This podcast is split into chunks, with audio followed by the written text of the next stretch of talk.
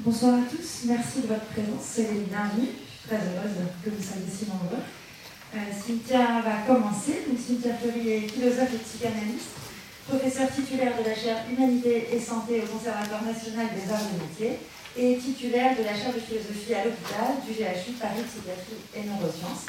Elle a écrit de nombreux ouvrages, dont Sylvie la mer, qui sera disponible ce soir pour ceux qui le souhaitent. Bienvenue, merci Cynthia. Merci, euh, merci Valérie. Et puis avant de, commencer, euh, et puis Valérie aura bien évidemment euh, plus que Valérie Gâteau, donc chercheur associé à la chaire de philosophie du GHU Paris Psychiatrie et Neurosciences. Et vous la connaissez tout à fait puisque c'est elle qui dirige ce très bel atelier et qui a notamment, et avec qui nous avons ensemble travaillé sur la clinique philosophique du burn-out, mais aussi sur la question des récits. Euh, donc c'est véritablement une, grande joie pour moi d'ouvrir rapidement euh, cette séance pour dire quelques mots c'était une, euh, c'était une volonté euh, du GHU hein, de travailler sur euh, le burn-out, sur la question de l'épuisement, et puis plus globalement sur la question du soin institutionnel, de la vie institutionnelle, de la qualité de vie institutionnelle, et éventuellement de la non-qualité, de restaurer aussi cette possibilité de, de fonctions critiques et de fonctions cliniques D'où euh, le fait d'avoir mis en place avec euh, Valérie euh, cet atelier, ce format-là, au long cours, et qui a bien évidemment eu une première année avec un grand parrain, Martin Winkler, et deuxième année, et tout à l'heure vous découvrirez bien évidemment Sarah Chiche qui va parler et qui nous fait vraiment l'honneur d'être le, haut patronage de cette deuxième promotion. Donc ça, c'est des, points euh, tout à fait, euh, tout à fait importants. Et c'est vrai qu'un des outils qui a été euh, appelé justement pour faire vivre cette question du soin institutionnel et puis au long cours, l'année prochaine ça continuera bien sûr, c'était ce qu'on appelle l'éthique narrative, alors qui prend son, son lien avec notamment la question de la médecine narrative. On connaît les travaux de, Rita euh, euh, Charon, et puis euh, de toute façon de ce lien absolument essentiel entre écriture, littérature, maladie, tout ce qu'on appelle également aussi la biographisation de la maladie, et puis tout simplement comment le langage et l'écoute par la verbalisation du patient notamment, mais pas que, euh, comment cette verbalisation, elle est absolument nécessaire pour euh, restaurer un lien au métier, un lien au sens, euh, un lien à sa propre santé, comment nous sommes aujourd'hui dans des mondes de désubstantialisation du langage, et notamment le langage de l'institution, souvent est désubstantialisé. Je pense que c'était important d'avoir un atelier où précisément on, restaure cette fonction essentielle euh, du langage, de la possibilité de dire les choses, euh, de faire un pacte avec ce que Foucault appelle euh, la parésia. Et donc on a, voilà, on a à chaque fois tenté de, voilà, de bien sûr de travailler la fonction thérapeutique de l'écriture, la fonction cathartique, mais également cette fonction politique de dire mais non, mais par le langage, on dit des choses, on restaure euh, ce que l'on pourrait appeler des praxis de, résistance. Donc c'est tout sauf un petit atelier euh, superfétatoire, c'est un lieu où on restaure euh, un sens du métier, une façon de dire le métier, une façon de, déployer un geste, et puis bien évidemment un lieu de, réflexivité, hein, de, comment euh, l'institution réfléchit sur elle-même, comment euh, les soignants euh, justement restaurent leur, leur capacité critique. Donc voilà, comment lutter contre les, formes de réification qui sont les nôtres aujourd'hui. Cet atelier, il est dédié tout simplement à ça et il essaye comme ça de se faufiler euh, dans, le temps. Donc c'est pour ça qu'il a un horaire, comment dire, mitoyen du déjeuner, mais tout ça est, voulu pour que ça prenne non pas le moins de temps possible, mais qu'on sait que c'est une bagarre le temps donc euh, en même temps, on est conscient de, ces, obligations de négociation avec le temps des soignants, mais euh, on espère en avoir fait un espace euh, de régénération indépendamment d'être un espace critique de, de, réflexion.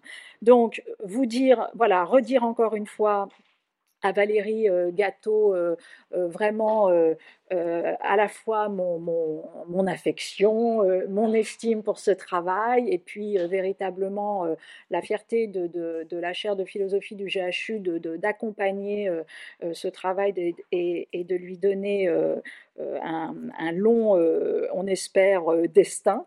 Euh, dire également euh, un mot euh, sur Jacopo Mandiche qui a fait un travail superbe. Ça aussi, c'était intéressant de voir comment parfois quand on a allé un lien avec la verbalisation qui n'est pas nécessairement simple, de repasser par le truchement des, dessins, c'était aussi une manière de, voilà, de restaurer la possibilité d'un récit. Donc, et puis en plus, c'était aussi euh, tout simplement un accès à, de la beauté. Donc on est très très heureux de, vous faire découvrir à la fois dans le livrable, hein, il est à, vraiment, il est, euh, vous n'hésitez pas, hein, euh, c'est le livrable qui a été fait par les, les membres de cet atelier. et, puis, et puis trois choses avant de donner la parole à Valérie. La première, c'est euh, donc pour tous ceux qui ont envie de, donner un petit verbatim autre que par l'écrit, euh, mais au niveau de l'oral, n'hésitez pas, euh, vous allez vers Virgile, Virgile au, maillot bleu magnifique. voilà, n'hésitez pas parce que je pense que ça, ça nous permet aussi bah, tout simplement d'inviter d'autres soignants demain à, nous rejoindre. Donc, euh, vous pouvez euh, euh, voilà, voir Virgile et prendre un peu la parole. tout à l'heure, on fait des signatures.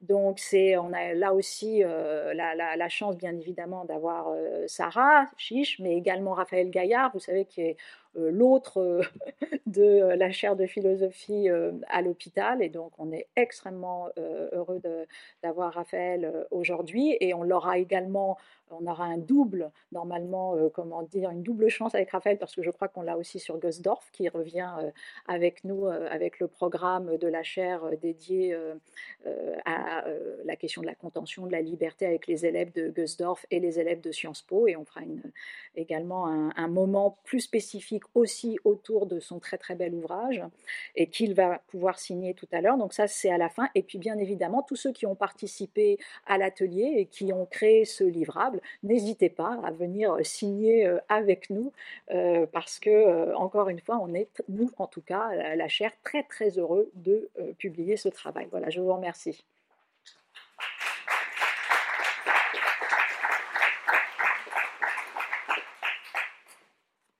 Bonsoir à tous. merci de votre présence ce soir. Je vais donner une toute petite information pratique avant de commencer.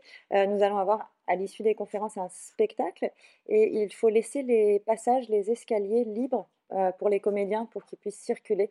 Donc si vous avez des sacs ou des choses comme ça, faites attention qu'ils ne se prennent pas les, pieds dedans.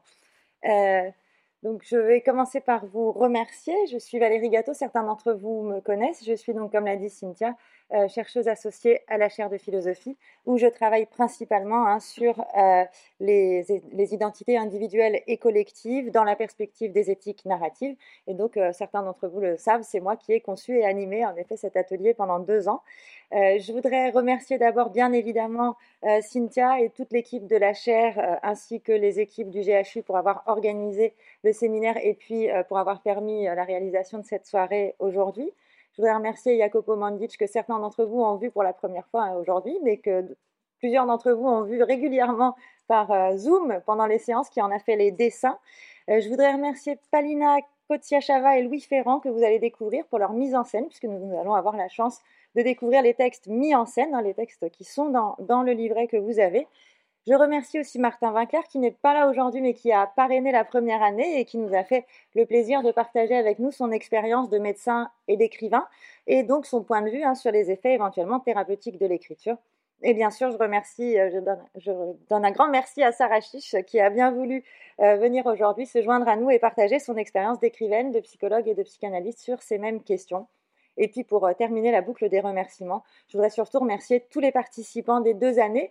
le groupe 1, alors j'ai pas été très douée sur les noms des groupes, hein, c'est 1 et 2, il y a des progrès à faire, mais vous avez donc découvert ici les textes du premier groupe, ceux du groupe 2 qui a commencé en 2021, on va les éditer aussi, hein, donc on les découvrira un peu plus tard. Donc merci à tous les participants pour leur confiance, pour leur texte dont la qualité, moi, m'a impressionné, mais aussi pour la grande richesse euh, des échanges qui ont pu avoir lieu pendant cet atelier, qui en ont fait un lieu, à mon sens, euh, de partage vivant. Et donc pour vous présenter euh, ce séminaire atelier d'écriture, vous voyez que j'alterne toujours entre les deux parce que c'est un peu des deux. eh bien, je vais essayer de vous expliquer pourquoi on a choisi d'ouvrir ce séminaire, comment il s'est organisé et ce qu'on peut, à mon sens, en dire après deux ans de fonctionnement. Alors le point de départ, euh, Cynthia en a parlé un petit peu, hein, c'était la recherche qu'on a menée sur le burn-out des soignants, euh, qui est publiée d'ailleurs euh, en accès libre sur le site de la chaire. et donc cette recherche faisait le constat, alors déjà avant la pandémie, je crois que l'actualité récente nous a montré que ça ne s'est pas beaucoup arrangé, hein, d'une augmentation constante de la souffrance au travail et du burn-out chez les soignants. Constat donc qui nous avait conduite à proposer d'accompagner et de penser cette souffrance à l'aide de la philosophie eh bien parce que ce que montrait cette recherche aussi, c'est que les soignants eux-mêmes identifiaient la philosophie comme une ressource contre la souffrance au travail. On a donc proposé un accompagnement philosophique qui s'inscrivait dans la double filiation des éthiques narratives et des éthiques du care. Alors pourquoi? Euh, Parce que pour les éthiques narratives, hein, qui sont théorisées principalement par Paul Ricoeur ou par Charles Taylor, et plus récemment en effet par Rita Sharon autour de la médecine narrative, eh bien notre identité est une œuvre narrative. Ça signifie que pour construire et maintenir notre identité, eh bien, il nous faut produire un récit de nous-mêmes. Et ce récit, il doit bien sûr faire sens pour nous-mêmes, puisque c'est ce qui permet le maintien de notre identité dans le temps et face à l'éparpillement des expériences. Mais ce récit, il doit aussi pouvoir s'inscrire dans un récit commun, hein, Ricoeur l'appelle un tissu inter-narratif, grâce auquel, en fait, notre histoire devient un segment de l'histoire des autres, et si ça n'est pas possible, eh bien, on souffre.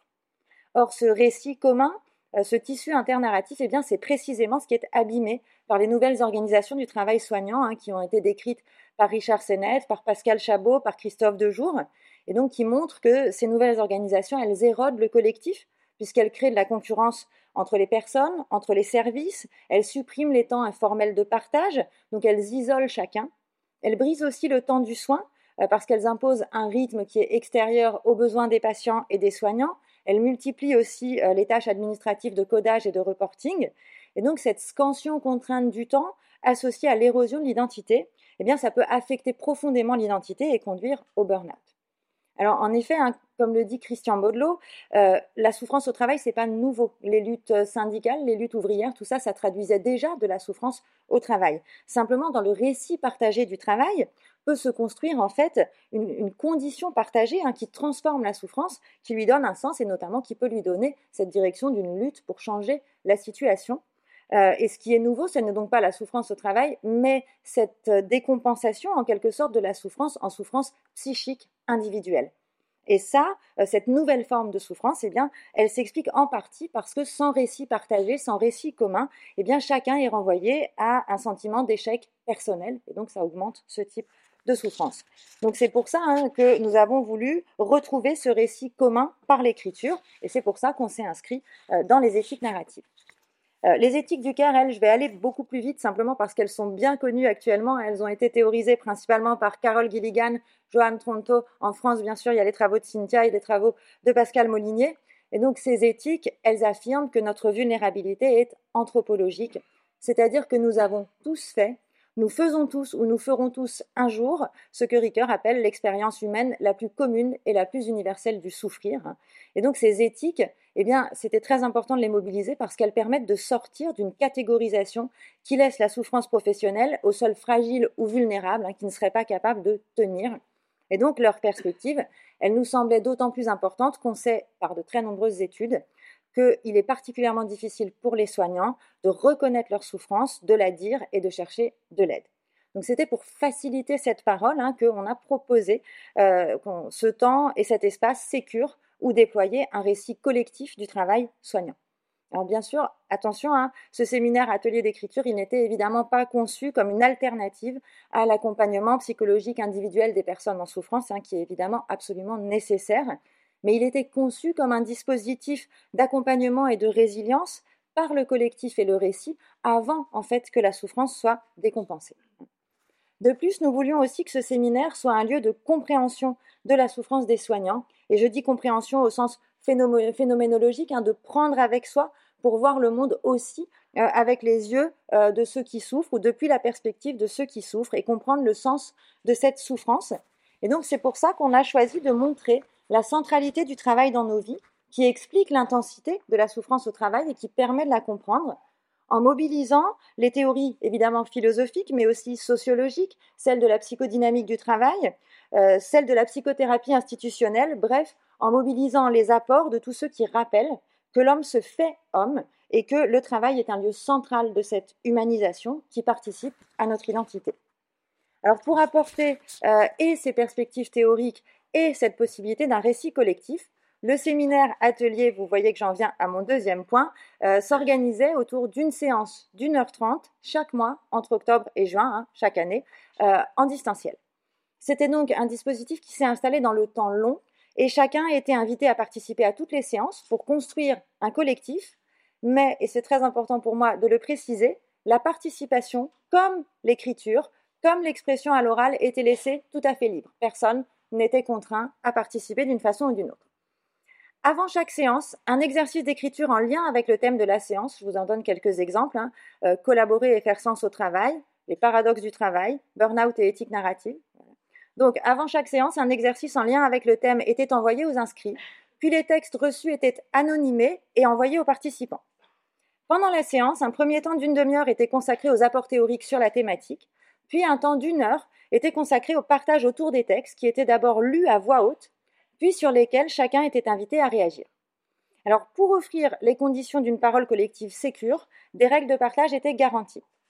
Première règle de partage en amont, avant euh, l'atelier, euh, c'était l'indépendance vis-à-vis de la direction, puisque les inscriptions se font auprès de la chaire de philosophie qui ne transmet à personne euh, les noms des participants.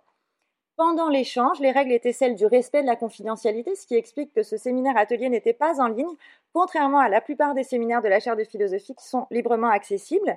Et puis la seconde règle était celle de l'écoute et de l'absence de jugement, chacun étant invité à écouter le texte et les réactions des autres, et chacun étant invité lorsqu'il prenait la parole à parler de soi. Par ailleurs, et c'est une vraie originalité de notre atelier, le groupe ou bien les textes étaient dessinés par l'artiste Jacopo Mandic qui est ici avec nous, euh, parce que nous voulions créer une ambiance protectrice en sympathie avec chacun et dans laquelle euh, l'approche artistique viendrait favoriser la créativité des participants.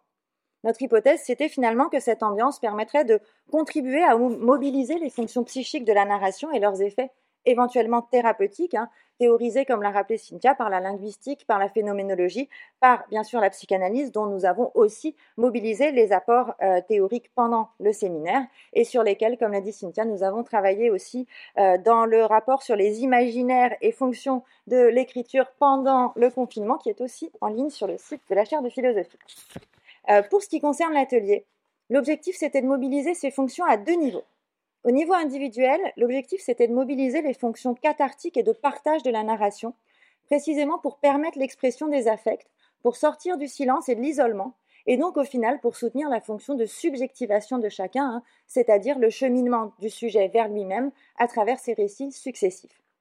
Au niveau collectif, notre objectif était de mobiliser aussi les fonctions éthiques et politiques du récit hein, pour articuler à partir des textes des participants les récits individuels et collectifs et pour permettre au groupe de construire une communauté de sens qui oriente ses actions en soutien du soin vivant et sensible que les textes et les échanges décrivaient. J'espère que vous pourrez le voir à la lecture des textes et à leur écoute. Hein. C'était extrêmement parlant. Donc voilà pour le séminaire, son organisation et ses objectifs. J'en viens à présent à mon troisième point. Après deux ans d'atelier, euh, quel retour peut-on faire sur cette expérience Et finalement, le récit a-t-il fait soin? Puisque c'était la question de ce soir. Alors je vous donne d'abord quelques données factuelle. En deux ans, on a donc accueilli deux groupes. La première année, je vous l'ai dit, le premier groupe banalement appelé groupe 1. Je fais un appel à contribution euh, pour toute autre façon de désigner les groupes, je suis preneuse, euh, qui rassemblait environ 20 participants par séance. La deuxième année, ce groupe a souhaité poursuivre, en tout cas une partie, et donc il s'est étoffé avec environ 30 personnes par séance. Le groupe 2 a commencé en 2021 et rassemblait environ 20 participants par séance. Donc on a eu 20 participants par mois la première année et environ 50 participants par mois la deuxième année, à qui on a adressé un questionnaire sur leur vécu du séminaire et on a eu 37 questionnaires complétés. Donc c'est à partir de euh, ces témoignages recueillis par questionnaire que je vais vous faire un retour. Alors parmi les répondants, on avait, c'est très schématique, j'en suis désolée, c'est un peu caricatural évidemment de séparer le soin physique du soin psychique. C'est juste pour permettre d'avoir une idée des professions des participants. Je n'ai pas trouvé d'autre façon de le présenter. Il y avait donc 14 participants qui étaient des soignants du soin physique, médecins, internes, infirmiers, orthophonistes et autres. 12 qui étaient des soignants du soin psychique, psychologues, psychanalystes, art thérapeutes. 11 qui exerçaient des professions vocationnelles, travailleurs sociaux, enseignants, formateurs, journalistes, etc. Donc on avait en gros 70% de soignants et 30% de professions vocationnelles. Alors ici, je ne vais pas aborder plus loin euh, les évaluations quantitatives parce qu'on a un petit groupe de 37 et donc il faudra qu'on fasse un peu plus d'analyse au risque de ne pas être significatif.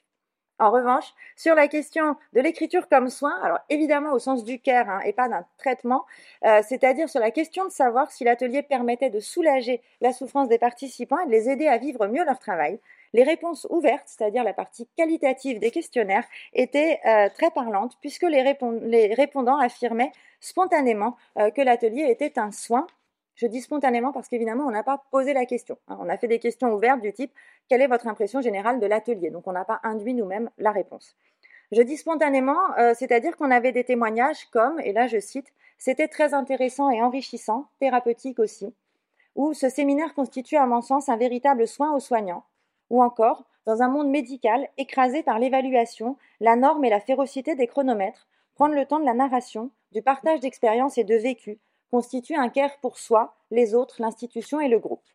D'ailleurs, je reviens, excusez-moi, aux, statistiques, 93% des participants estimaient que l'atelier leur avait été bénéfique, 70 considéraient qu'il les avait aidés à limiter la souffrance au travail et 100% le recommanderaient à un collègue. Alors, il m'a semblé que ces chiffres étaient suffisamment significatifs pour qu'ils ne soient pas attribuables au hasard. Euh, plusieurs points dans la partie qualitative pouvaient expliquer euh, que l'atelier fasse en effet soin. Premier point, euh, le collectif et la possibilité de sortir de l'isolement, que ce soit par les apports théoriques ou par le groupe, avec des témoignages comme J'ai eu l'impression que la théorie légitimait les difficultés rencontrées, en permettant de comprendre leurs origines et leurs conséquences, et ça m'a soulagé ou encore la groupalité avec ses paroles libres et singulières, son rythme et son temps processuel sont plus importants que n'importe quelle connaissance, mais le lien avec la théorie était important pour conforter une intuition ou ouvrir une réflexion personnelle, donc les apports théoriques pouvaient aussi faire fonction de partage. L'atelier permettait, je cite, de sortir de soi, de rompre avec le vécu d'isolement. Le plaisir du collectif créait une attente et nourrissait l'envie de partage avec des témoignages comme J'attends avec impatience les séances où je participe avec plaisir, sachant que je vais retrouver un noyau du groupe. C'est sécurisant, donc on voit là la fonction de partage hein, de la narration. Par ailleurs, dans les séances, décrivent certains, on se rend compte qu'on a le même ressenti, et avoir le même ressenti, c'est un début pour agir ensemble et trouver des solutions. Donc on voit là la fonction politique de la narration. Deuxième point fort, vous me direz, c'est pas très surprenant pour un atelier d'écriture, la narration par l'écriture, par la lecture ou par le dessin, avec des témoignages qui montraient aussi que ces temps de lecture et d'écriture permettaient de partager de l'intime sans nécessairement s'exposer soi, avec des témoignages comme on peut participer en portant la parole de l'autre, donc en lisant son texte, tout en sentant qu'elle peut aussi appartenir à soi. Ou encore, en écrivant, on peut affirmer la réalité de ce qu'on a peu ou jamais dit ou écrit. Donc là, on voit un bel exemple hein, de la fonction cathartique de l'écriture. Enfin, le dessin renforçait le groupe et facilitait la narration avec des témoignages comme les dessins autorisaient le déploiement de l'imaginaire, créent un partage commun et manifestent ce qui ne peut parfois pas se dire, hein, comme si l'image, c'est ce que disait Cynthia, hein, pouvait symboliser en quelque sorte ce qui reste indicible. Ou une très belle phrase, en tout cas moi je trouvais que cette phrase était très belle, quand le dessinateur nous imagine, nous existons un peu plus, ou bien euh, ça donnait vie aux histoires et cette créativité était contagieuse. Donc on voit là hein, que euh, le travail artistique pouvait soutenir en effet la créativité des participants. Voilà pour les témoignages des participants. Pour ma part, j'ajouterais que la temporalité de l'atelier explique sans doute en partie qu'il puisse faire soin. Parce qu'il a été dit dans les deux groupes que ce temps permettait à certains, et là je lève une inconnue, hein, tous les participants au groupe n'étaient pas en burn-out, mais certains l'étaient. Il n'est jamais demandé aux participants s'ils sont en souffrance au travail ou pas. Nous avons posé une seule fois la question dans le questionnaire qui était traité anonymement. Donc, en revanche, dans les témoignages, lors de la dernière séance, on demande à chacun comment il a vécu l'atelier, et on voit que ce temps permet à certains, le cas échéant, de comprendre leur propre souffrance. Et ce qui l'illustre le mieux, c'est la discussion qui a eu lieu à la dernière séance d'un des groupes entre plusieurs participants, qui ont constaté qu'ils avaient eu plus de difficultés à écrire pendant la deuxième partie de l'année, parce qu'à ce moment-là, je cite, on commence à comprendre que le texte parle aussi de soi. Il me semble que c'est assez illustratif. Alors c'est pas étonnant évidemment parce que quand on souffre, quelle qu'en soit la cause, eh bien des défenses psychiques hein, se mettent en place pour éviter la perception de ce qui fait souffrir. Au travail, hein, c'est ce qu'ont très bien montré Christophe Dejour ou Marie Pesé, euh, les personnes qui souffrent s'en défendent par différents moyens comme le déni, l'occultation, l'auto-accélération, qui compliquent la prise de conscience de cette souffrance. Et donc le temps du séminaire permettait peut-être, ou en tout cas probablement à certains, de dépasser ces défenses tout en étant respectueux du rythme de chacun. Et donc au total, je crois qu'on peut dire que l'atelier était bien un lieu de ressources et de soins pour ceux qui y ont participé. Je suis donc très heureuse, comme l'a dit Cynthia, qu'on puisse continuer l'année prochaine. Et pour conclure, je voudrais ajouter deux choses. D'abord, je voudrais ajouter qu'à mon sens, tous les textes écrits pendant l'atelier, j'espère que vous pourrez les découvrir euh, et que vous aurez le même sentiment, montrent à quel point l'engagement des soignants pour les patients et pour un soin humain est manifeste et combien il persiste malgré des organisations du travail délétères, malgré une charge de travail intense, malgré l'affaiblissement du collectif. Hein. Et euh, il me semble qu'il est absolument essentiel eh bien, de faire connaître et reconnaître cet engagement. Alors, c'est ce qu'on fait, je l'espère, ce soir, hein, en donnant voix à leur récit, à la fois par la lecture et puis par la, la mise en scène. Mais il est aussi tout à fait temps, comme le disait très justement un des témoignages, de soigner le travail. Ça a été dit par un participant. Parce que c'est en effet en soignant le travail que nous pourrons à long terme limiter la souffrance et plus large, des soignants, bien sûr, et plus largement la souffrance au travail, hein, c'est-à-dire en agissant sur les causes de cette souffrance et les organisations du travail. Et à mon sens, si les professions soignantes et vocationnelles, c'est-à-dire toutes celles qui participent à soigner, maintenir, réparer notre monde, je pense aux enseignants, aux travailleurs sociaux, bien sûr aux soignants, mais aussi aux agriculteurs, aux magistrats, aux policiers, à tous ceux qui travaillent en fait et œuvrent pour le bien commun, eh bien, s'ils peuvent contribuer euh, au débat sur le travail, alors peut-être, en tout cas, c'est ce que j'espère et c'est là-dessus que je terminerai, peut-être que nous pourrons repenser le travail en prenant pour point de départ non pas le quantifiable, le mesurable, les kits, les nudges et tout cet instrumental, mais en prenant pour point de départ l'inquantifiable fragilité constitutive de l'être humain et du vivant. Et je vous remercie.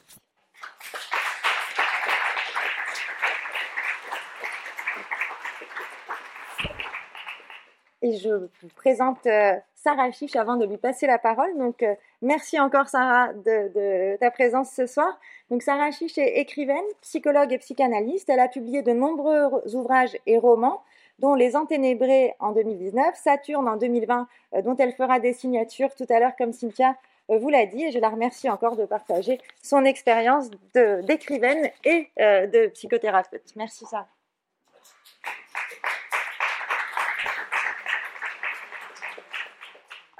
Merci Cynthia, merci Valérie.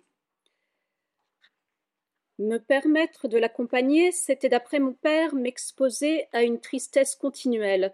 Aussi hésitait-il le plus souvent à m'emmener quand il visitait ses malades, le fait étant que tout ce qu'il lui fallait visiter, toucher et soigner s'avérait toujours et dans tous les cas malade et triste. En quelques circonstances que ce fût, il se déplaçait constamment dans un monde malade, parmi des gens, des individus malades. Ce monde avait beau prétendre ou faire mine d'être bien portant, ce n'était jamais qu'un monde malade, et les gens, les individus, même les soi-disant bien portants, encore et toujours des malades.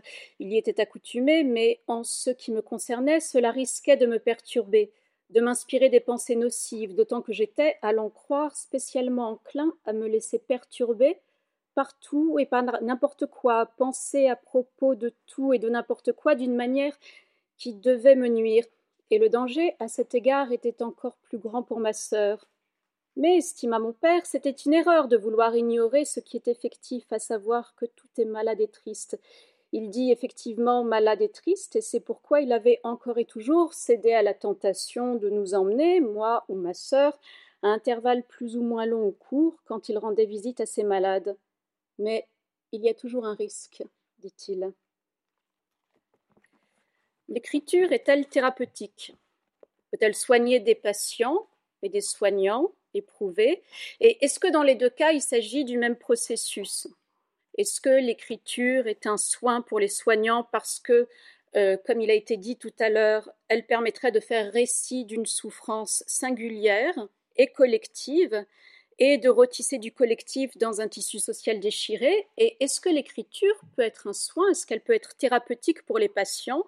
C'est-à-dire non seulement accompagner une psychothérapie ou une cure, mais aussi être sa finalité, éventuellement. Bien, euh, est-ce que l'écriture, parfois, justement, n'est pas du tout thérapeutique? Est-ce qu'elle peut déborder et ravager? C'est-à-dire, en gros, euh, on peut se demander si l'écriture contient l'angoisse et la tristesse. Contenir, c'est-à-dire euh, endiguer, ou contenir, c'est-à-dire contenir en soi-même les ferments d'une angoisse qui peut potentiellement être tout à fait ravageante. N'est sans doute pas anodin de commencer cet exposé, où je vais essayer avec vous de, déplier euh, ces questions et d'autres par la lecture d'un extrait de Perturbation de l'écrivain autrichien euh, Thomas Bernhardt, dans lequel il raconte l'histoire d'un narrateur, un adolescent qui lui ressemble comme un frère et qui accompagne son frère, son père médecin, dans ses visites aux malades. Et progressivement, de visite en visite, d'observation médicale en observation médicale, le jeune homme va se rendre compte qu'au fond, les problèmes véritables auxquels il est impossible pour ce soignant qu'est son père de se dérober commencent bien au-delà de, des possibilités de la médecine elle-même.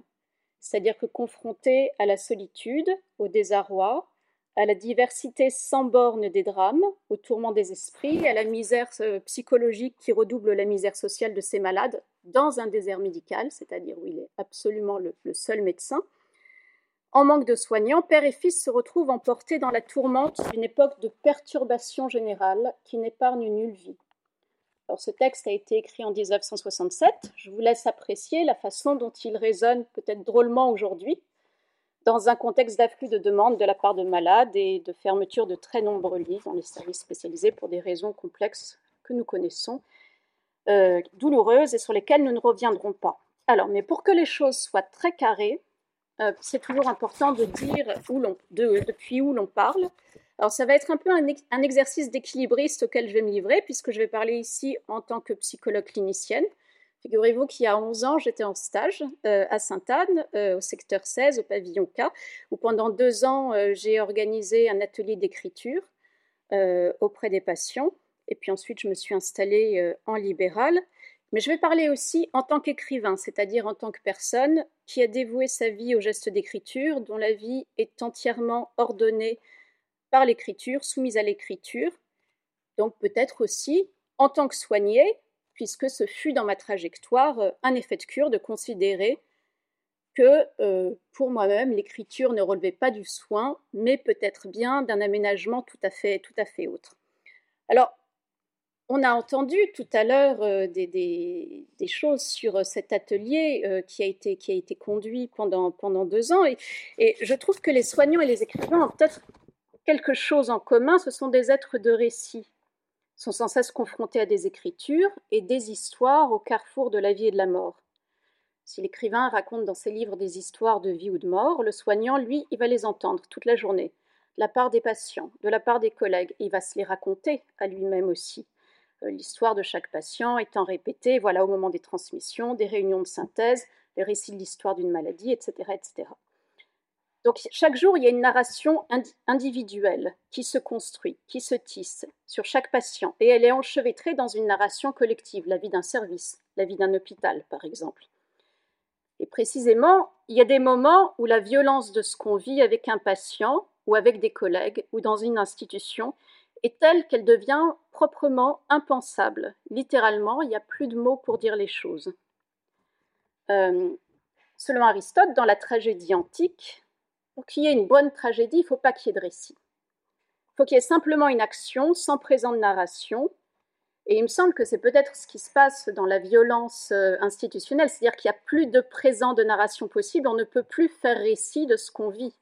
C'est si effractant c'est si violent, et donc les grandes institutions qui souffrent d'un abandon des normes et des idéaux, comme c'est le cas en ce moment à l'hôpital, eh ben, pour, ces institutions-là, ce recours à l'écriture pour les soignants me paraît être une manière essentielle de refabriquer du lien, du collectif. C'est-à-dire, au fond, se dire peut-être, OK, je suis seul, je suis seul dans ma souffrance, parce qu'on est toujours seul dans le souffrir, mais je ne suis pas le seul. Et donc, ce n'est plus moi qui suis le soignant emmerdeur avec sa souffrance, euh, qui va, euh, dont on va se plaindre, qui va être moins efficace, qui va faire des erreurs. Euh, mais mon histoire est un morceau de l'histoire des autres et je fais partie d'un collectif et nous faisons récit ensemble.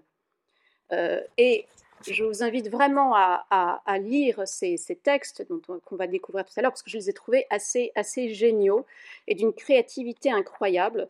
Par exemple, euh, voilà, euh, au, cours d'une séance, euh, des, participants du groupe ont été invités à développer leur point de vue depuis le point de vue d'un lit d'hôpital. C'est-à-dire que quand vous racontez plus en première personne frontalement ce que vous vivez, mais quand vous vous mettez littéralement à la place d'un lit d'hôpital, eh ben, ça produit des choses absolument, absolument stupéfiantes. Par exemple, trois jours, cela faisait trois jours maintenant. Il lui semblait pourtant que des mois, voire des années s'étaient écoulés depuis son arrivée. À présent, le son étouffé de la chambre lui était presque familier, une sorte de cocon feutré, qu'il n'avait pas dû partager encore, si ce n'est avec le ronronnement des machines. C'est un lit qui vit tout ça. Et donc, à partir du moment où vous pensez les choses autrement, vous créez un décalage, il y a une distanciation qui se crée, euh, et si je est un autre, je ne colle plus à, ma souffrance, à mon, burn-out, bien évidemment. Euh, donc il s'agit de faire monter en généralité des expériences singulières, de les plier à une grammaire collective et à des normes de réception.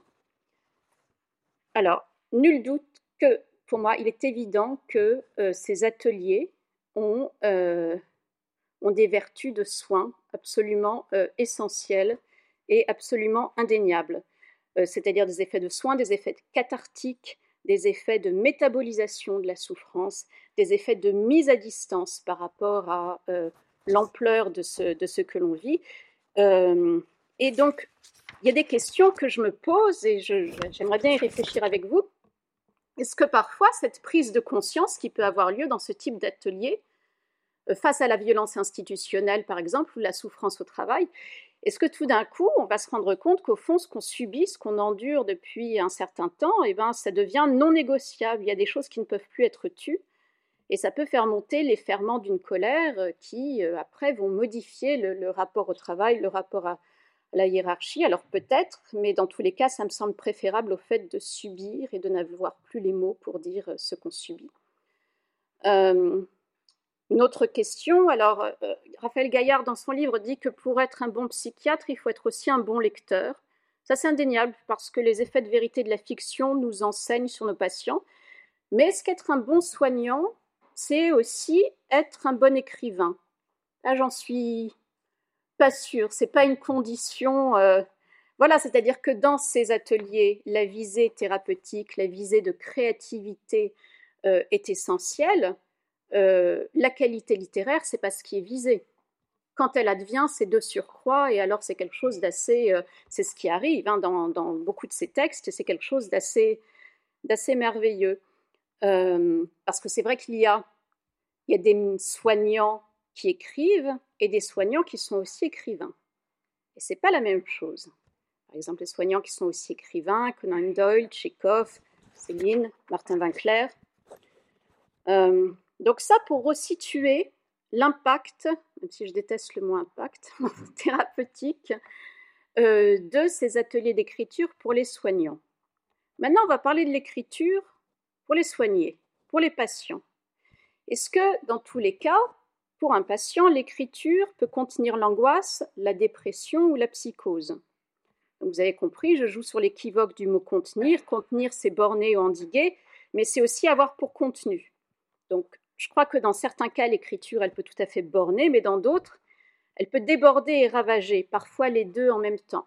Et euh, euh, voilà, un patient va pouvoir se, retrouver parfois sur ce, fil, et parfois encore, c'est, autre chose qui, s'opère. Alors, je vais prendre plusieurs exemples issus de, issus de ma pratique. Alors, je me souviens d'un collègue psychanalyste qui un jour m'a dit, très sûr de lui, euh, Ah ben quand les femmes vont sur mon divan, elles tombent enceintes. Alors j'ai trouvé ça d'une arrogance euh, incroyable. C'est même assez dingue. Euh, et ensuite, je me suis demandé, est-ce que quand les femmes et les hommes euh, vont chez moi, ensuite ils sont publiés? Non, certainement pas. En fait, le psychologue n'est ni un gynécologue ni un agent littéraire, c'est très clair.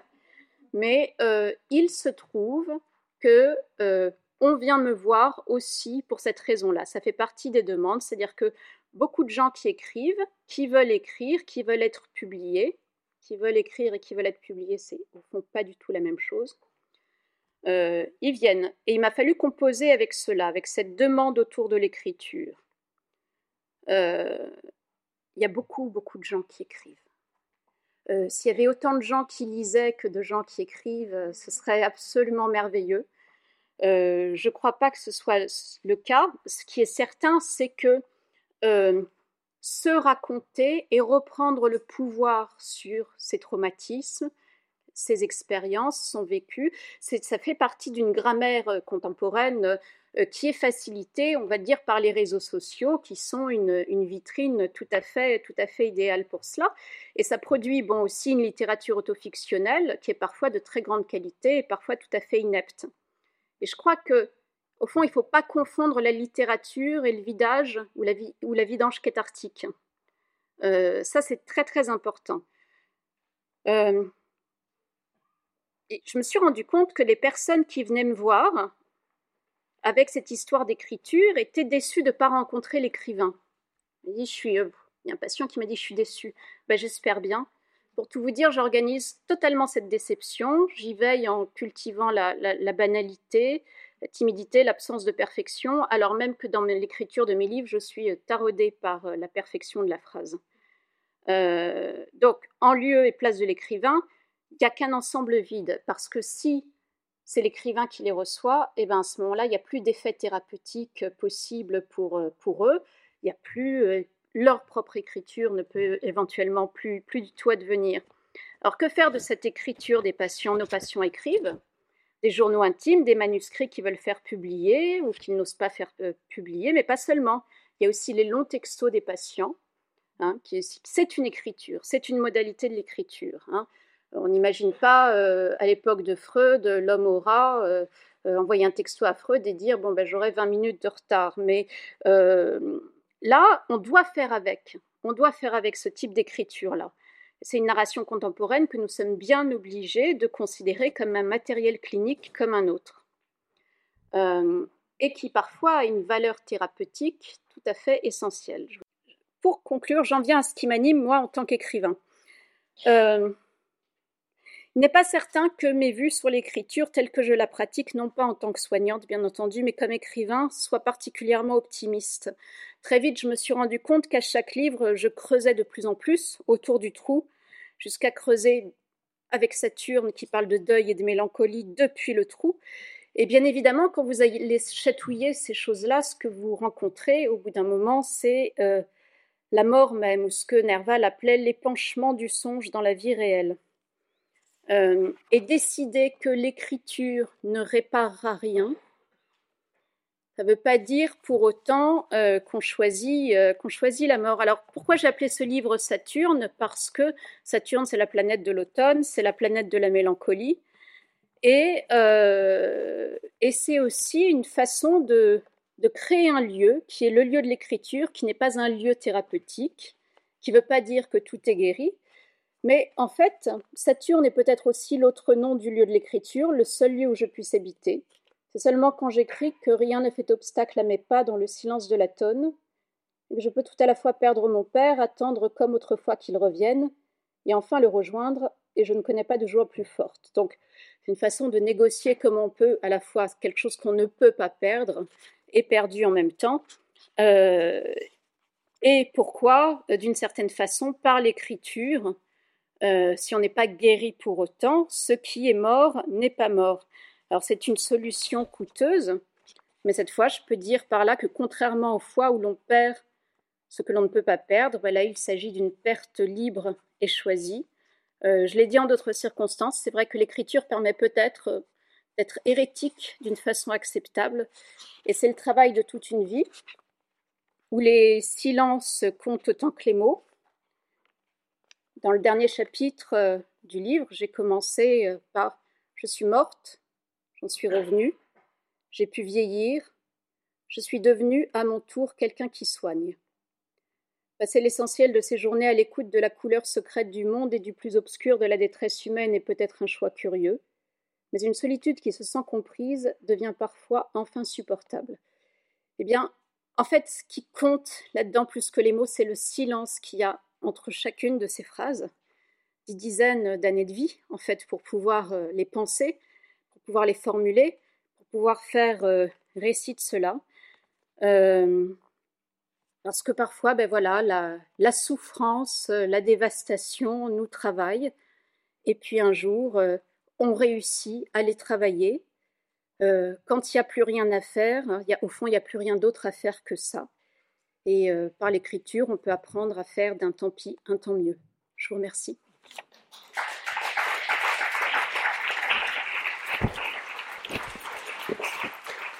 Donc maintenant, on va prendre un temps pour découvrir la mise en scène des textes par les comédiens, donc Palina Kotiachava et Louis Ferrand, qui sont tous les deux comédiens et metteurs en scène, qui travaillent à Paris principalement et notamment au sein de l'atelier 404. Et on va les laisser s'installer. Tout le monde est encore endormi. L'odeur du café douce fracture de la nuit se rappellent aux responsabilités de la journée. Je m'abandonne en ces instants de calme volé à admirer la luminosité grandissante dans la pièce, les rayons de l'aurore percés au grand jour et les aveuglements d'une obscurité révolue. L'horloge a déjà retenti sous la rosée matinale.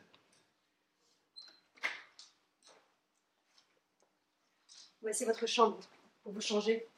Vous enfilez la chemise, la Charlotte et vous vous installerez sur le lit ensuite. D'accord, merci. 15 jours, 2022. C'est normal qu'il y ait un écran allumé? Oui. C'est un lit connecté que vous avez là. Rien de très exceptionnel. C'est un matelas qui est connecté à un logiciel qui nous transmet quelques informations en temps réel. Cela remplace par exemple l'oxymètre de pouls la pince qu'on met sur le doigt pour prendre tout. Ah d'accord, je ne connaissais pas.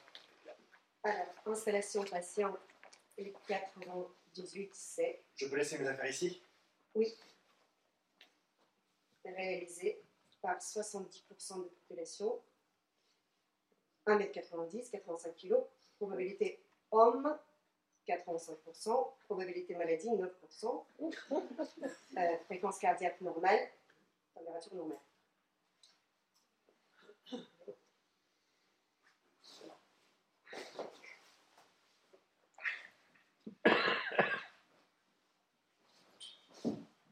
Mouvement 1. Agitation. Justification mouvement. Non trouvé. Je crois que je suis un peu stressé.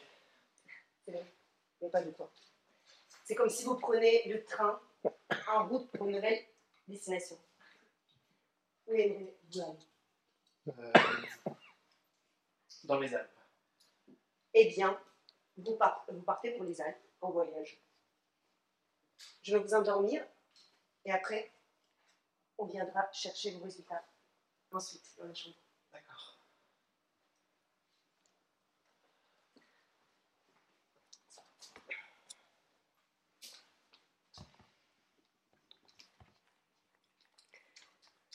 Ma vocation a émergé tout doucement, d'une façon évidente, dans le confort d'une vie familiale rythmée par le travail acharné de notre père médecin généraliste.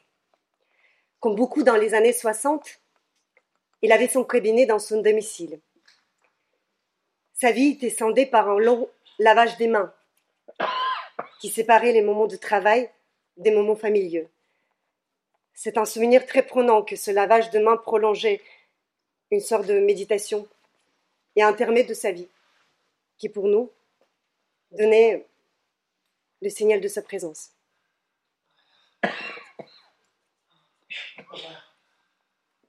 Attends-moi. Non. Pas dans l'eau, non. Pourquoi? Marie. Alors, fréquence cardiaque, hausse 15%. Température normale. Probabilité de panique 50%. Justification panique non trouvée. Probabilité rêvée sans complication 90%. 90%, c'est ça. Agitation. Probabilité éveil confusionnel 56%. Probabilité de trouble parasomnique 30%. Vous saviez qu'on pouvait rêver sous anesthésie générale Ah. Je crois que j'ai rêvé de mon amour de jeunesse. On va vous garder encore 10 minutes, le temps qu'on s'assure que tout va bien. D'accord.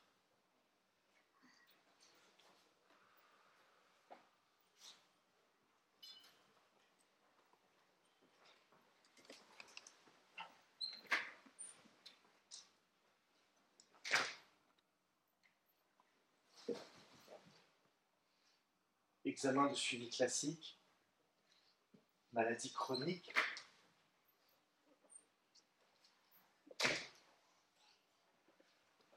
Je vous donne les résultats de vos examens. Alors, vous avez une maladie euh, chronique, évolutive et incurable. On va vous donner un traitement de stabilisation à prendre deux fois par jour.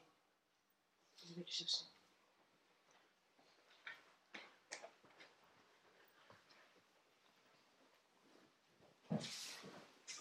Toutes mes condoléances, monsieur. From LDS 98C. Probabilité panique 50%. Allô Martine? Euh, Oui, oui, oui, tout s'est bien passé. Oui, ils ont trouvé. Non, pas de guérison non aucun rapport avec le stress. Non. Aucun rapport avec l'hypochondrie non plus. Heureux Euh, Oui. Oui, oui, oui, je suis heureux. Comme je t'ai dit la dernière fois, diagnostic posé, liberté retrouvée.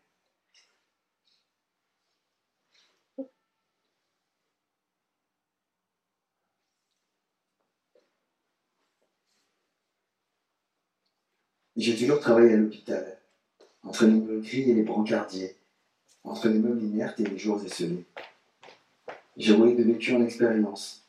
Cela fait quelques années que mes pieds s'usent sur les coins et recoins de carrelage flou. Et pourtant, sous ce toit, j'ai tellement voyagé. Je suis le voilier des récits grandioses de pirates, les cabanes magiques et indestructibles, les batailles d'oreillers et les éclats de rire volés à l'amertume d'une existence écourtée. Je rencontre dans les méandres de la souffrance la beauté de la faim puis la tendresse d'un homme sans chaleur. Sans grincer des dents quand le poids de la vie est trop lourd, je porte les secrets des plus intimes confidences. Et parce que je suis le témoin de la souffrance inconsolable, je sais aussi prendre de la hauteur, m'adapter et me modeler pour répondre à leurs besoins. Je me fais d'une douceur réconfortante. J'ai appris à me faire monde pour envelopper la perte de soi.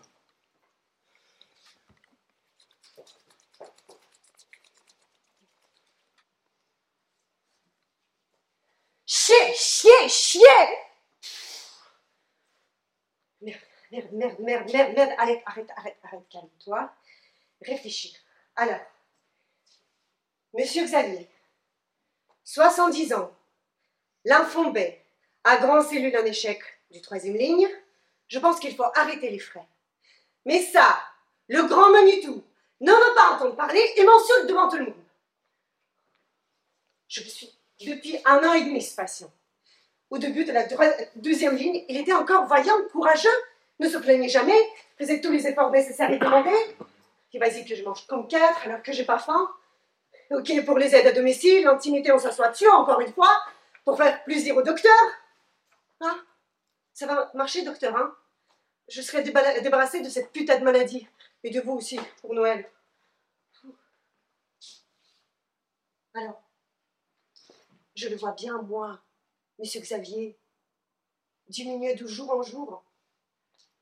Je suis peut-être jeune et pas assez expérimentée, mais je le vois, le lymphome qui rôde et ne disparaît pas. Je le vois, monsieur Xavier, diminuer de jour en jour. Alors, Délan, PETSCAN, AccPay, c'est parti pour la troisième ligne, comme ça, sans pause, direct. Monsieur Xavier qui vacille de plus en plus, mais qui continue à faire bonne figure. De plus en plus pâle, la figure, mais bonne quand même. hein. Alors, quand je l'ai hospitalisé il y a quatre jours parce que ça n'allait pas, On a pris le temps de discuter entre quatre yeux, franchement. Il n'en peut plus, monsieur Xavier. Il voudrait que ça s'arrête. Il ne peut plus faire d'efforts. Pas qu'il ne veut plus, il ne peut plus. Et je suis d'accord avec lui.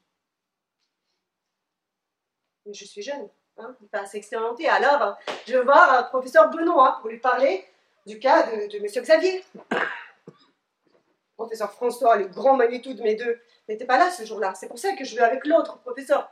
Surtout que professeur Benoît est calme, empathique, de toute confiance. C'est tellement agréable de discuter avec des gens comme ça. Et des cas difficiles comme ça. Surtout qu'il est d'accord avec moi dans ma décision d'arrêt thérapeutique. Alors je suis contente, je suis confiante, j'ai l'avis d'un éminent professeur, la famille euh, aimante comprend, le patient d'accord, que la visite du professeur François commence. Et patatras. Bon, L'interne présente le cas, l'externe donne les résultats des examens et je conclus l'arrêt thérapeutique. Qu'est-ce que je n'avais pas dit? Voilà que professeur François, tonitruant et théâtral, me balance devant tout le monde. Grand visite oblige. Si tu penses vraiment ça, tu devrais arrêter le métier.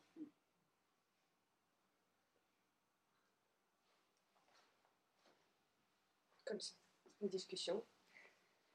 Pour m'humilier, peut-être. Parce que je suis euh, une femme, je sais pas. Pourquoi? Je n'ai même pas eu le temps de lui dire que j'ai discuté avec professeur Benoît, qu'il était d'accord, que la famille et le patient d'eux-mêmes.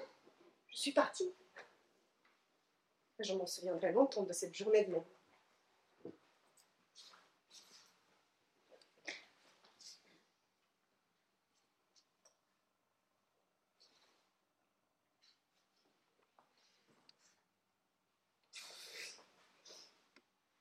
Je suis une mouette.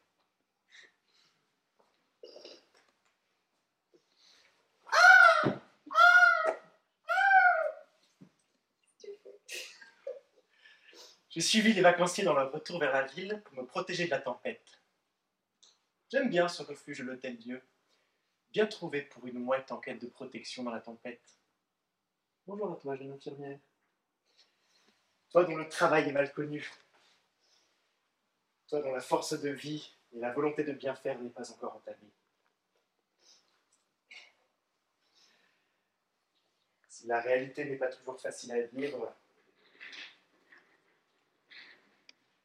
Elle nous réserve aussi des moments magiques, de belles et vraies rencontres. Être au lit du patient, c'est aussi des beaux voyages, des objets volants non identifiés. C'est des escales nécessaires, parce que le temps n'est pas clément, des capitaines difficiles. Souviens-toi, François, qui se cachait sous les draps et qui voulait pas être branché pour sa chimio et qui criait Téléphone maison Téléphone maison tous ces hommes atteints par le sida, leurs grands yeux. Eric, très entouré, qui te dit Je suis trop aidé. Et qui part dans un magistral fou rire en s'entendant. Cette dame qui t'offrit son dernier souffle. Et sa petite chienne qui comprit et garde le silence. Cette dame, alors que tu portais un long manteau noir, qui te dit Voici mon ange de la mort.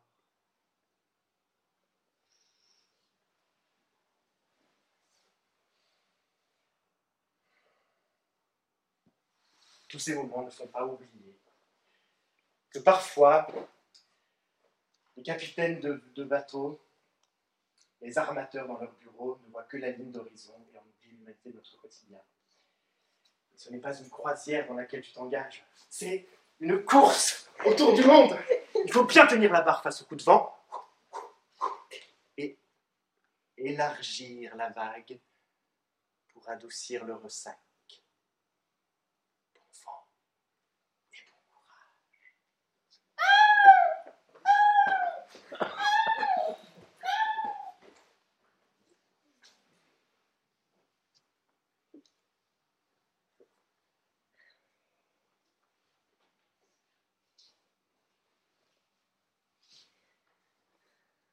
Je n'ai pas le temps.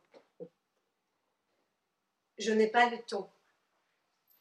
Je n'ai pas le temps de prendre mon temps. D'écouter ce que veut me raconter mon patient Martin. Et pourtant, si j'avais le temps, je saurais ce qu'il a fait ce matin, en se levant, quand la lumière du jour commence tout doucement à envahir la nuit. Je, n'ai même pas le temps de repenser à Martin. Sauf que sa voix, son regard me reviennent par moments et me font tellement penser à, à mon petit bout, mon fils, que j'embrassais si vite sur le pas de l'école. Je n'ai même pas eu le temps d'aller avec lui voir la fresque qu'ils ont fait avec toute la classe pour la fête de l'école. Je n'ai pas le temps, mon chéri. Je n'ai pas le temps. Je n'ai pas le temps. Je n'ai pas le temps. Je n'ai pas le temps. Mais si je le prends et je le garde ce temps. Je veux vivre tous ces instants qui filent, ils ne reviendront pas si je ne prends pas le temps. Dis-moi, raconte-moi Martin. Alors, qu'est-ce que tu as vu ce matin au lever du jour? Hein? Qu'est-ce que tu as vu quand, quand la douleur t'angoissait et que tu ne voulais pas la partager? Les oiseaux qui traversent le ciel en brisant le silence avec leur chant de vie. Cela t'a fait revivre au lieu, au lieu de penser à ta douleur. La douleur, c'est si difficile à raconter que parfois il faut, du temps. Et nous, quand tu nous la racontes à nous, l'équipe de soins, je sais qu'il va s'apaiser au moins pour un moment. Et quand, tu, et quand je t'entends me raconter, je sais que j'ai servi à quelque chose, que ma journée s'est enrichie. J'ai le temps, Martin. J'ai le temps pour toi aussi, mon petit. Alors, dis-moi, raconte-moi cette fresque. Alors, alors c'est toi qui as fait cela? D'accord. Et tes copains? Et la maîtresse? Dis donc, ça va être magnifique. Merci, madame la maîtresse, de prendre le temps avec ses enfants. Je ne savais pas, je n'imaginais pas, je, n'avais pas pris le temps. Tout ce temps euh, si réglé, vous savez. Merci. Et tant pis si je rentre mon bus. Si j'arrive en courant pour euh, cocher des cases, pour remplir ces papiers qui sont soi-disant nécessaires, obligatoires, mais qui font de nous des robots. Pour que la machine travaille, avance bien. Selon eux, c'est important. Eux qui nous volent le temps, la vie.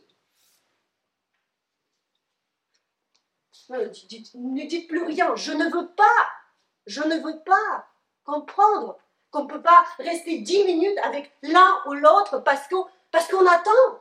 Je ne veux plus rentrer dans cette machine on compte chaque minute, chaque seconde.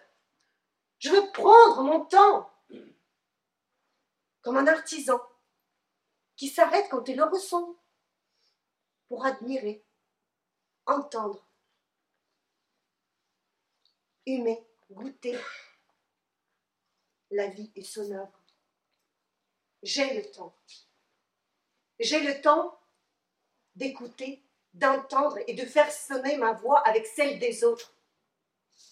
Parce que ce temps, c'est la vie.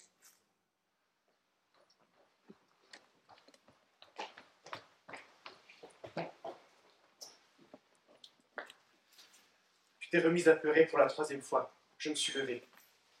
Il était trois heures du matin. T'ai prise dans mes bras et j'ai su qu'il fallait encore changer ta couche. J'ai allumé ma lumière, j'ai vu ton petit visage et j'ai pris peur. La bouche était sèche, la paupière gauche tombait sur l'œil, la peau était fripée. À l'hôpital Necker, dans le silence du creux de la nuit, nos ombres pressées cherchaient leur chemin. C'est une déshydratation. On va poser une perfusion à votre fille, madame. Vous devriez attendre dans le couloir.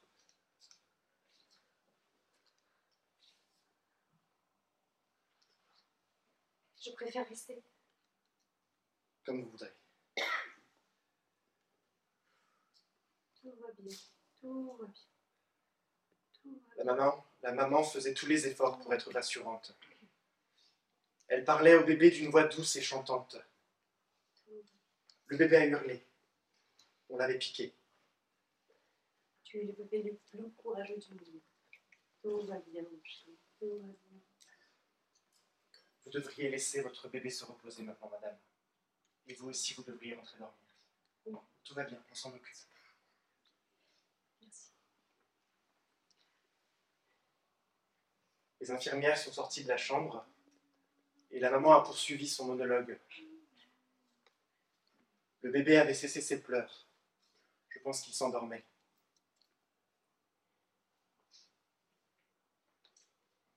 Des larmes coulaient le long des joues de la maman quand elle est sortie de la chambre.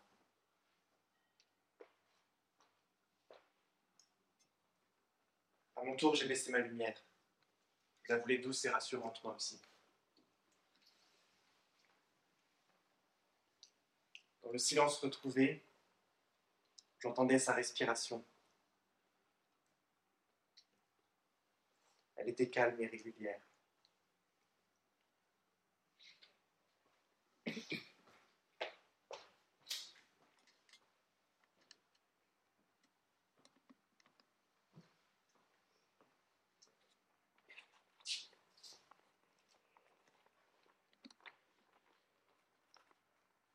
Je ne peux plus accepter de travailler dans les conditions que m'impose l'institution. La rapidité et la productivité ne vont pas de pair avec l'attention et la bienveillance. Je ne fais pas ce métier pour bafouer tous les jours un peu plus mes valeurs de soignante. C'est de pire en pire. Il envoie du respect que nous devons aux personnes résidentes ici et les soins que nous nous sommes engagés à leur prodiguer. Comment trouver l'écoute nécessaire? À chacun d'entre eux, quand le planning du matin oblige les deux aides-soignantes en poste à pratiquer dix toilettes chacune. Sans oublier tous ces petits riens de soins qui rythment le quotidien. Qu'il s'agisse d'un oreiller à remonter, d'un bassin à installer, d'une paire de lunettes à ramasser le lit Courir d'une chambre à l'autre, travailler à la chaîne, entendre des appels de résidents et ne pas pouvoir se rendre disponible pour y répondre n'est pas sans conséquence. Ce que je vais vous livrer ici l'illustre sans part. J'étais occupée à faire la toilette de Madame Lisette. J'étais disponible pour elle, et peu importe le temps, je me devais d'être, je me devais d'être là, tout entière pour elle. Une sonnette, témoin d'un appel de résident, retentit dans une autre chambre. Mais j'étais dans l'incapacité d'y répondre. Je, devais finir l'installation de Madame Lisette.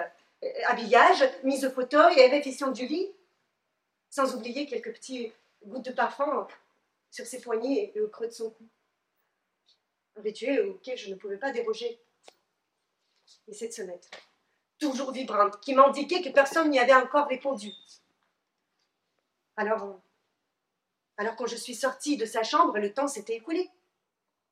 J'étais partagée entre un sentiment d'un travail bien fait et de celui d'avoir failli en ne répondant pas à un appel de résident. L'appel en question était en effet urgent, car la dame réclamait son bassin. Quand je suis arrivée auprès d'elle, en m'excusant de mon retard, le temps s'était écoulé. Bah,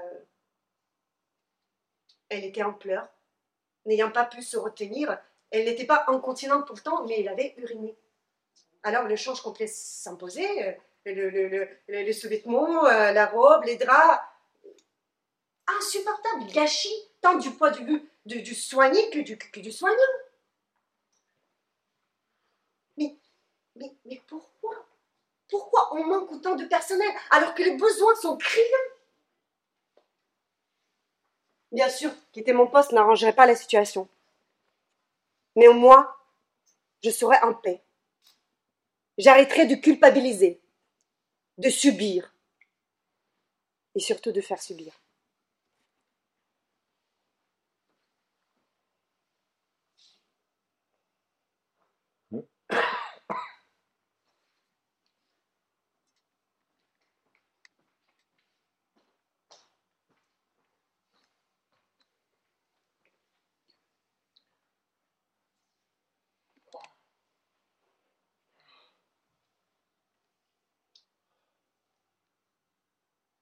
Il fait nuit noire.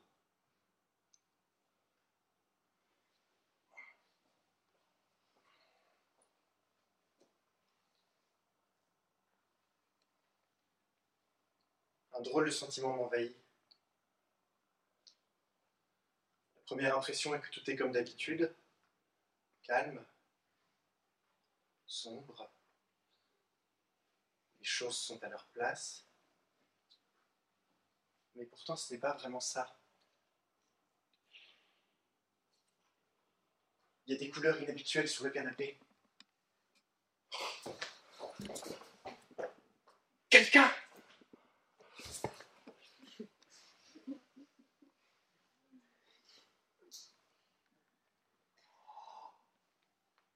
C'est Superman Oh, incroyable Pourtant, les super-héros, c'est pas vraiment mon truc. Hein. J'ai passé l'âge. Mais il est là le, temps semble s'écouler différemment. Et pourtant, il va bientôt falloir que je me lève pour aller au boulot. Mais mon corps ne l'entend pas de cette manière. Je vais rester là.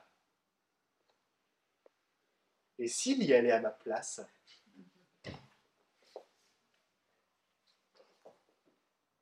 Wow. J'ose lui parler.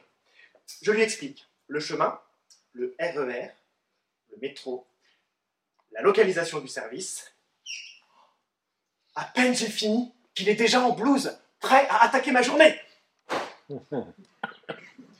Ce qui est très étrange dans cette histoire, c'est que je suis là, mais sans être vraiment présent. Les infirmières et les IDE semblent trouver tout cela normal. Est-ce que je suis invisible ou interchangeable en temps normal? Premier coup à l'ego. La journée débute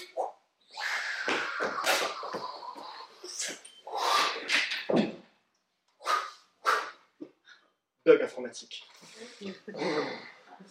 L'imprimante ne répond plus. Le retard s'accumule dès la première heure. Je le sens bien qu'il commence à s'énerver contre ces robots. Malheureusement, dans pareille situation, les super pouvoirs ne servent à rien. C'est quoi d'ailleurs les super pouvoirs de Superman? Par voler, bien sûr.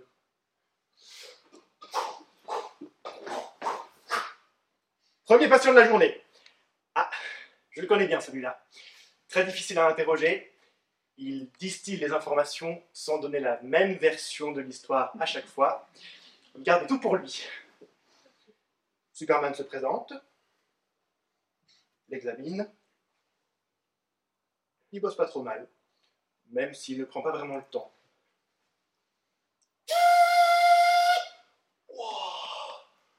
Supervision Le pauvre homme est scanné en deux temps trois mouvements et recrache toutes les infos qu'il gardait pour lui. Intéressant, non?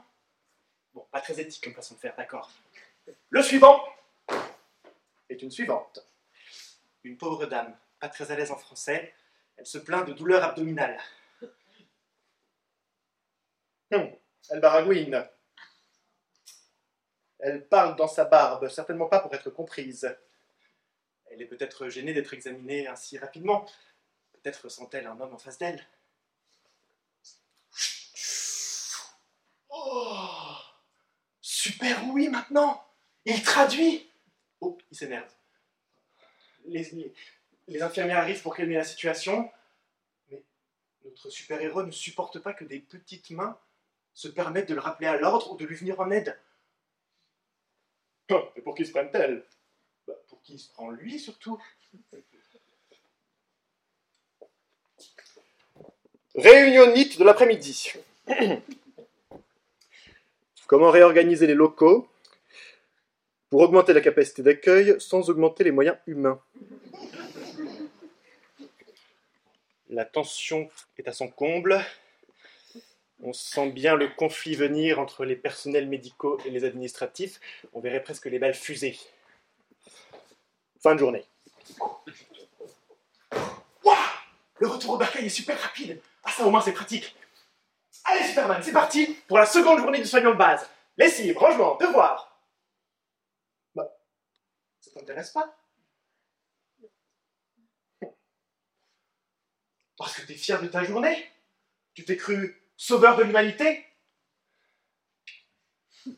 La rage contre ces faux héros qui ne pensent qu'au laurier et au repos bien mérité du guerrier. « 5-7, France Inter, 7h45. Oh, c'était qu'un cauchemar.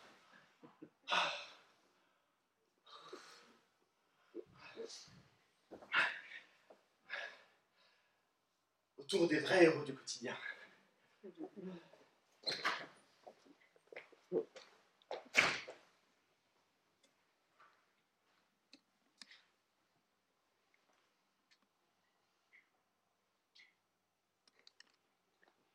Elle devrait me remplacer demain. C'est elle. Florence Nightingale. Infirmière anglaise. 111 ans après sa mort, elle revient pour prendre mon service en réanimation néonatale.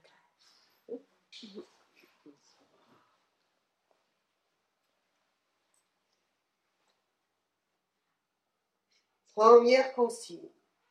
Se laver les mains consciencieusement avant d'arriver au vestiaire dans les règles de l'art. Jusque-là, tout va bien. Mais la modernité est passée par là. Notre infirmière aguerrie est un peu surprise par le distributeur à savon. Pratique rapide, il délivre d'un seul geste de coude la bonne dose. Et la pédale Au pied pour activer le robinet. Puis, les humains, tout aussi fonctionnels.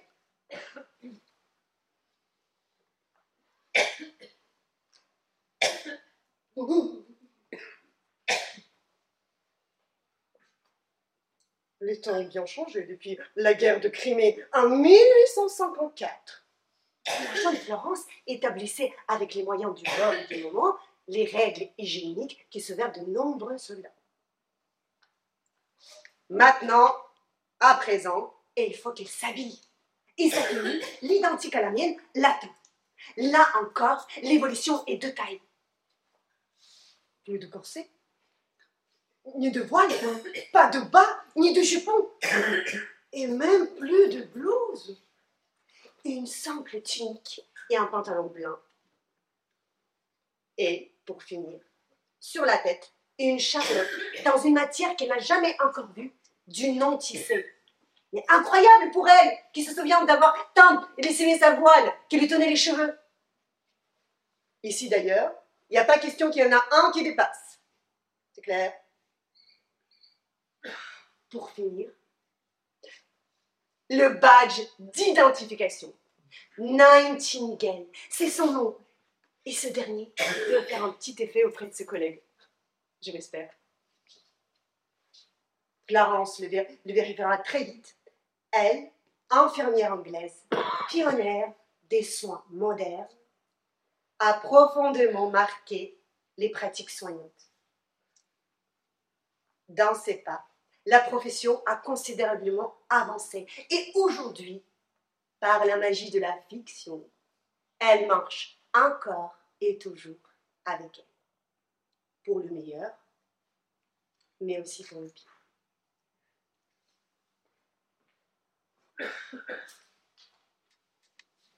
Mais ça, c'est une autre histoire. Le corps dans les draps regarde paisiblement par la fenêtre le sommet des immeubles disparaissant dans le ciel, pendant la danse des blouses blanches. Il émane de sa peau un grain d'élégance qui voudrait contredire la chemise informe et incolore de l'hôpital. Elle s'enveloppe de parfum à la rose, détail suprême de délicatesse. Ses pommettes hautes sur son visage soulignent les yeux pétillants de finesse et d'humour, larges vagues océanes. Son corps parchemin d'une douce flamme s'use sur la surface. Elle pleure quand l'odeur de la mort se rapproche et le silence de l'incertitude et que le passage du devenir se raccourcit. Son sang coule dans mes bras. Ses yeux, reflets d'une âme sans voix, ne perçoivent plus. La blouse blanche annonce l'heure. 20h42. Une heure raisonnable pour s'éteindre.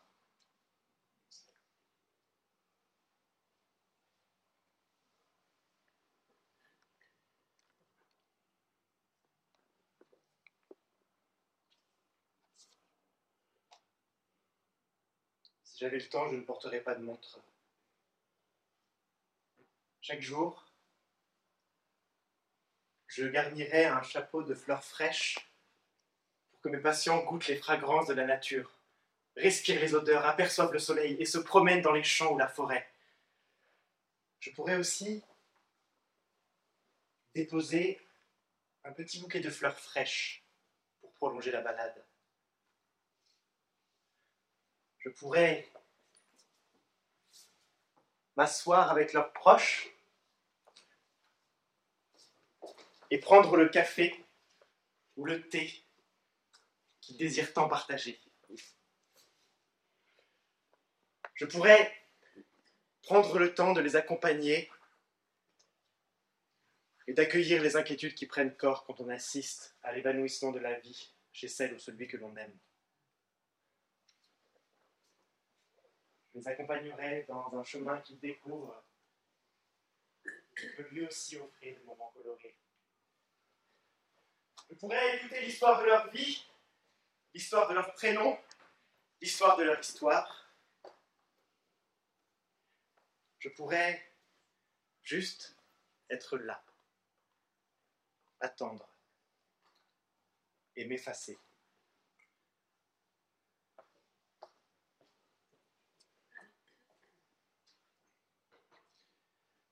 Un jour, je n'ai pas pris le temps. Madame voulait m'offrir une coupe de champagne. Quand je suis revenu le lendemain, Madame s'est envolée vers d'autres cieux, et Monsieur de me dire, vous voyez, vous auriez dû l'accepter, sa coupe de champagne.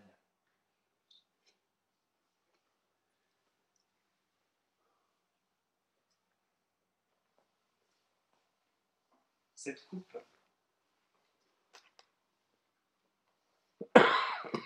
ces bulles sont toujours en suspens.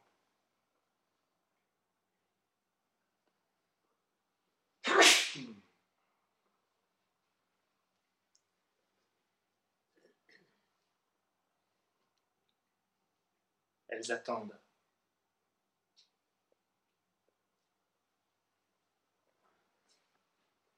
La nuit se lève à nouveau. La brume estropiée renverse l'humanité. Le brouhaha de la ville s'est calmé encore une fois. Et dans cet extraordinaire quotidien d'un service hospitalier, malgré mes ressorts cachés parfois, je perds ma tête de lit.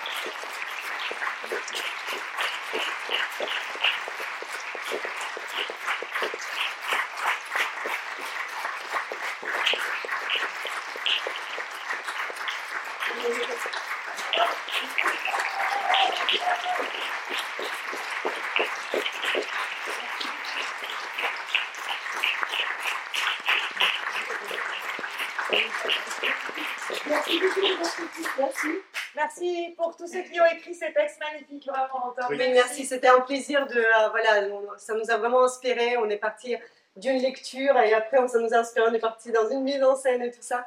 Vraiment, merci pour vos confidences. Pour, c'était euh, très intime. Merci de nous livrer ça. Euh, et on l'a, on l'a accueilli euh, comme ça, en fait, très intimement, très à cœur. Et merci beaucoup à, Valérie pour euh, ton accueil, ta bienveillance, pour ta disponibilité aussi quand tu as demandé une blouse, un drap, encore un drap et tout ça. Voilà, et merci de votre écoute aujourd'hui, ce soir. Bravo.